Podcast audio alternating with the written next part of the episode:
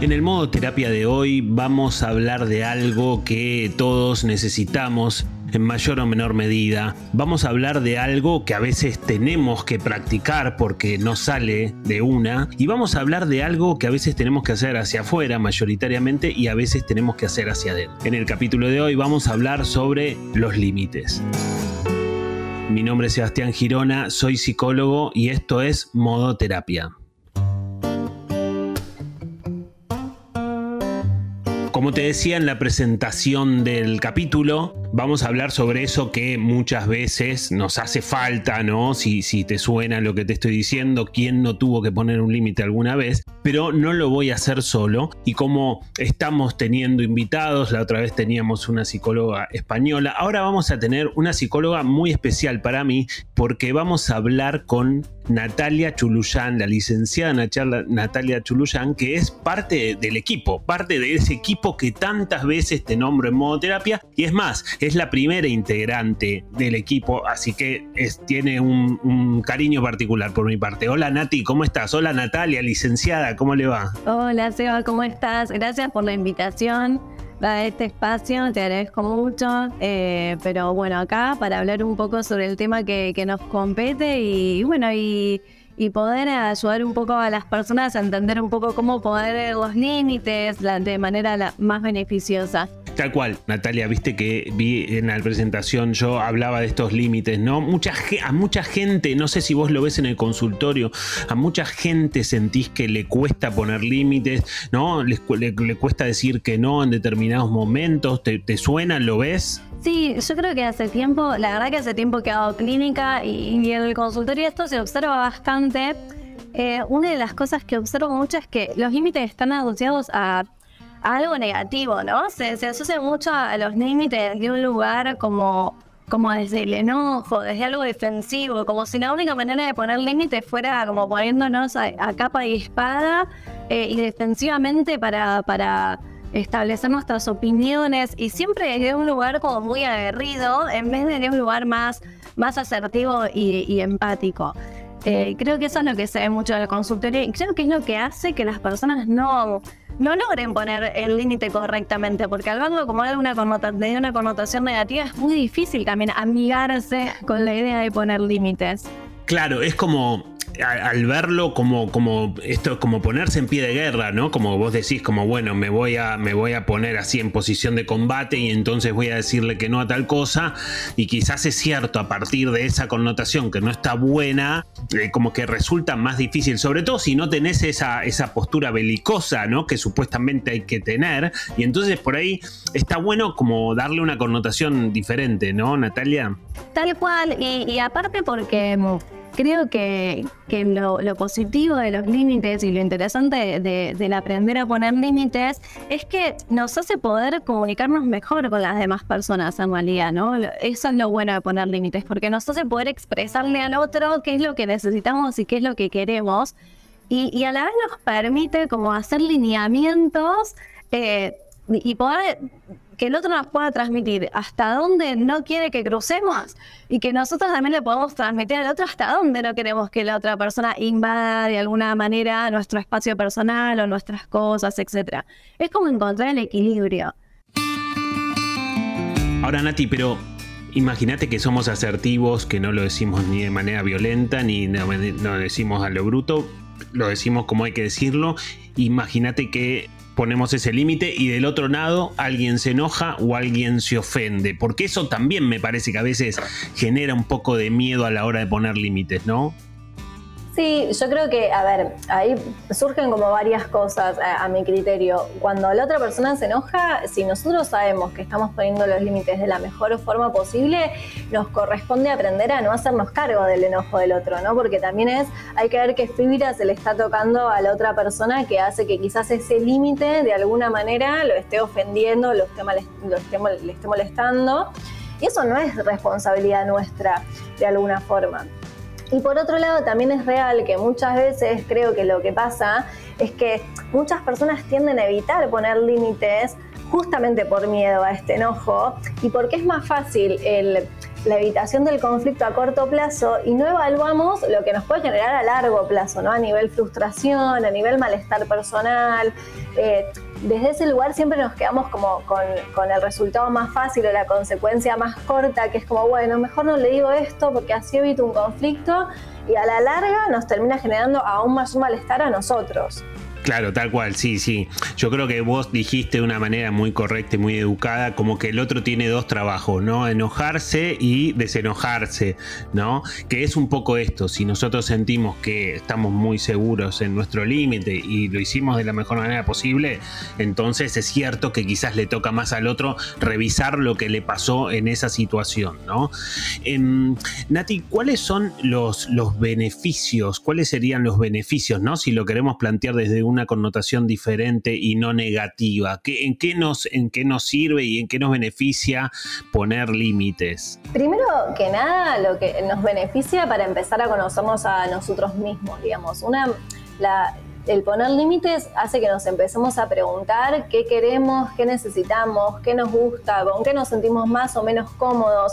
Entonces, de alguna manera nos posiciona en un lugar en donde eh, nos, sentimos con mayor autoestima, porque también otro de los beneficios que tiene el poner límites es el aumento de la autoestima, porque nos empezamos a respetar a nosotros mismos y a la vez al marcarle el límite a la otra persona, también permitimos que el otro respete, digamos, eh, nos respete a nosotros mismos. Entonces, uno de los beneficios es eso, conocernos para poder expresarle al otro qué nos gusta, qué no nos gusta, hasta dónde sí, hasta dónde no, eh, y a la vez eso hace que nos valoremos, nos respetemos y que recibamos lo mismo de la otra persona. Te entiendo. Está bueno eso, perdón a ti, está bueno lo de la autoestima, ¿no? Cualquier cosa que, que, engrose nuestra autoestima, bienvenida sea, ¿no? Muchas veces también em, la falta de poner límites nos pone, nos, nos desdibuja mucho, ¿no? El no poder no poner límites hace que que quedemos como por debajo de, la otra persona, porque, no sé, porque aparece el miedo al rechazo, aparece el miedo a la culpa, digamos, la culpa, da muchas vueltas ahí, ¿no? De, sentirnos culpables por decirle al otro que no, nos sentimos hasta egoístas. Y, la idea del límite es justamente poder equilibrar eso, no es ni, ni, estar por encima del otro, ni estar por debajo del otro, sino como encontrar como ese equilibrio. Y, a veces estar por debajo del otro nos, pone en un lugar de baja autoestima que, genera mucho malestar. Em, y los límites ayudan justamente a que la autoestima crezca porque nos sentimos con mayor control sobre, sobre nuestras decisiones y sobre nosotros mismos. Eh, entonces es muy importante la puesta de límites desde ese lugar. Sí, me, hiciste acordar, mi madre decía, hacete valer, ¿no? Como que cuando uno pone un límite, se está haciendo valer, que es esta autoestima que se siente mejor con uno mismo.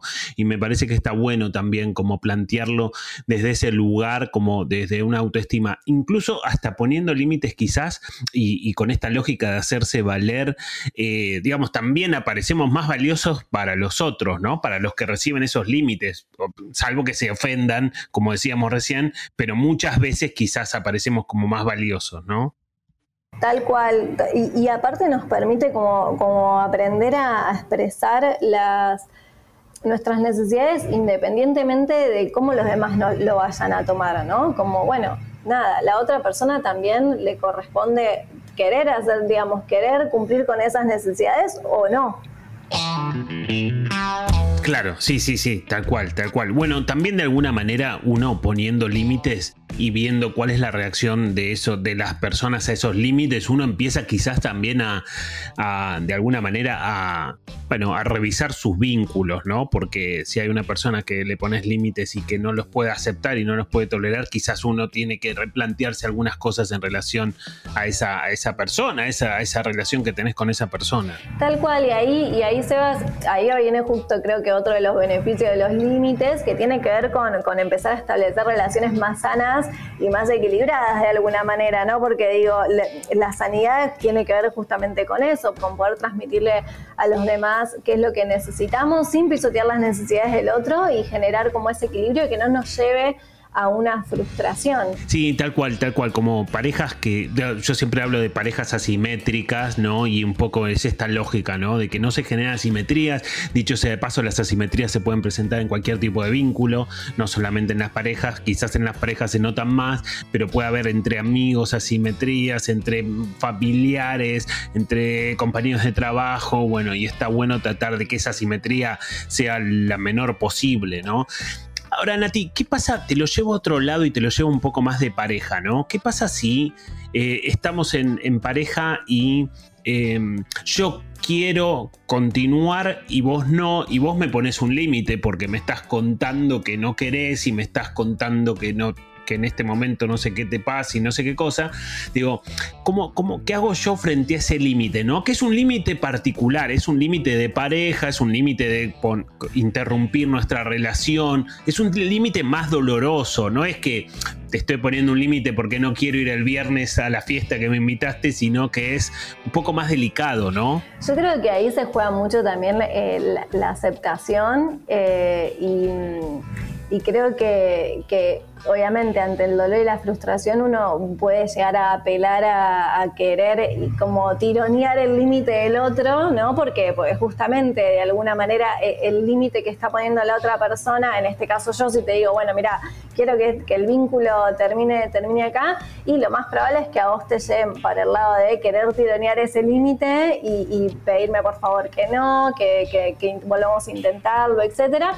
Eh, pero también creo que hay un trabajo ahí de, poder aceptar que, el otro estableció un límite y que de alguna manera el, eh, estás pidiéndole al otro que, haga algo que en realidad no quiere hacer. Que si cede ese límite, en realidad lo único que estás logrando es que se quede por el simple hecho de de hacerlo por vos y no por una necesidad real o un, deseo real de la otra persona, por lo cual tampoco termina siendo una manera de vincularse muy sana. Claro, sí, hasta qué punto también te sirve que el otro se quede porque se lo rogaste o se lo suplicaste o le diste lástima, digo, ¿no? ¿Hasta qué punto de, eh, bueno, hasta qué punto tenés un vínculo sano si, si, si empiezan a tener esas condiciones, ¿no? Pero bueno, obviamente yo entiendo que ahí, en este límite particular del que estamos hablando, pega mucho en una cuestión interna, ¿no? Y entonces, cómo nos duele, porque hablabas un poco de la aceptación, lo cual por supuesto estoy completamente de acuerdo, pero viste que es un proceso, a veces es un camino, ¿no? Llegar hasta ahí, a veces tardamos más, a veces tardamos menos, pero suele ser un camino, a veces suele ser un camino sinuoso, ¿no? Sí, y es muy difícil también aceptar los límites del otro cuando, cuando de alguna manera nosotros queremos ir más allá de ese límite, porque tiene que ver con eso también. Es, e, es muy complejo, digamos, cuando vemos que el otro dice, bueno, hasta acá, y nosotros queremos ir un poquito más allá. Es, bueno, es frustrante también para la otra persona poder decir, bueno, pero yo quiero ese poquito más, o yo quiero ir un poquito más allá, ¿no? Y empezás a cuestionarte por qué no, porque sí. También creo que ahí, en términos de pareja, y esto vos, vos lo, sabrás más que nadie, se, se, pone muy en juego el tema de los acuerdos, ¿no? De cómo, de, de, hasta dónde algún, de alguna manera terminás acordando o negociando o, llegando a ese punto intermedio entre las dos personas que, que termine haciendo que, no sé, que los límites y el marco esté, dando, esté dado por los dos. Sí, sí, sí, tal cual. Es, es todo un proceso de acomodamiento entre esas dos partes que a veces a veces no es tan sencillo. Nati, nos hemos quedado sin tiempo, pero yo tengo un montón de preguntas más para hacerte. ¿Te parece que hagamos otro capítulo más y lo publiquemos después? Sí, obvio, se va para cuando quieras. Vos sabés que yo estoy para lo que necesites. Dale, genial. Bueno, entonces terminamos este capítulo, seguimos en el próximo y seguimos charlando de límites. Mi nombre es Sebastián Girona y esto es Modo Terapia.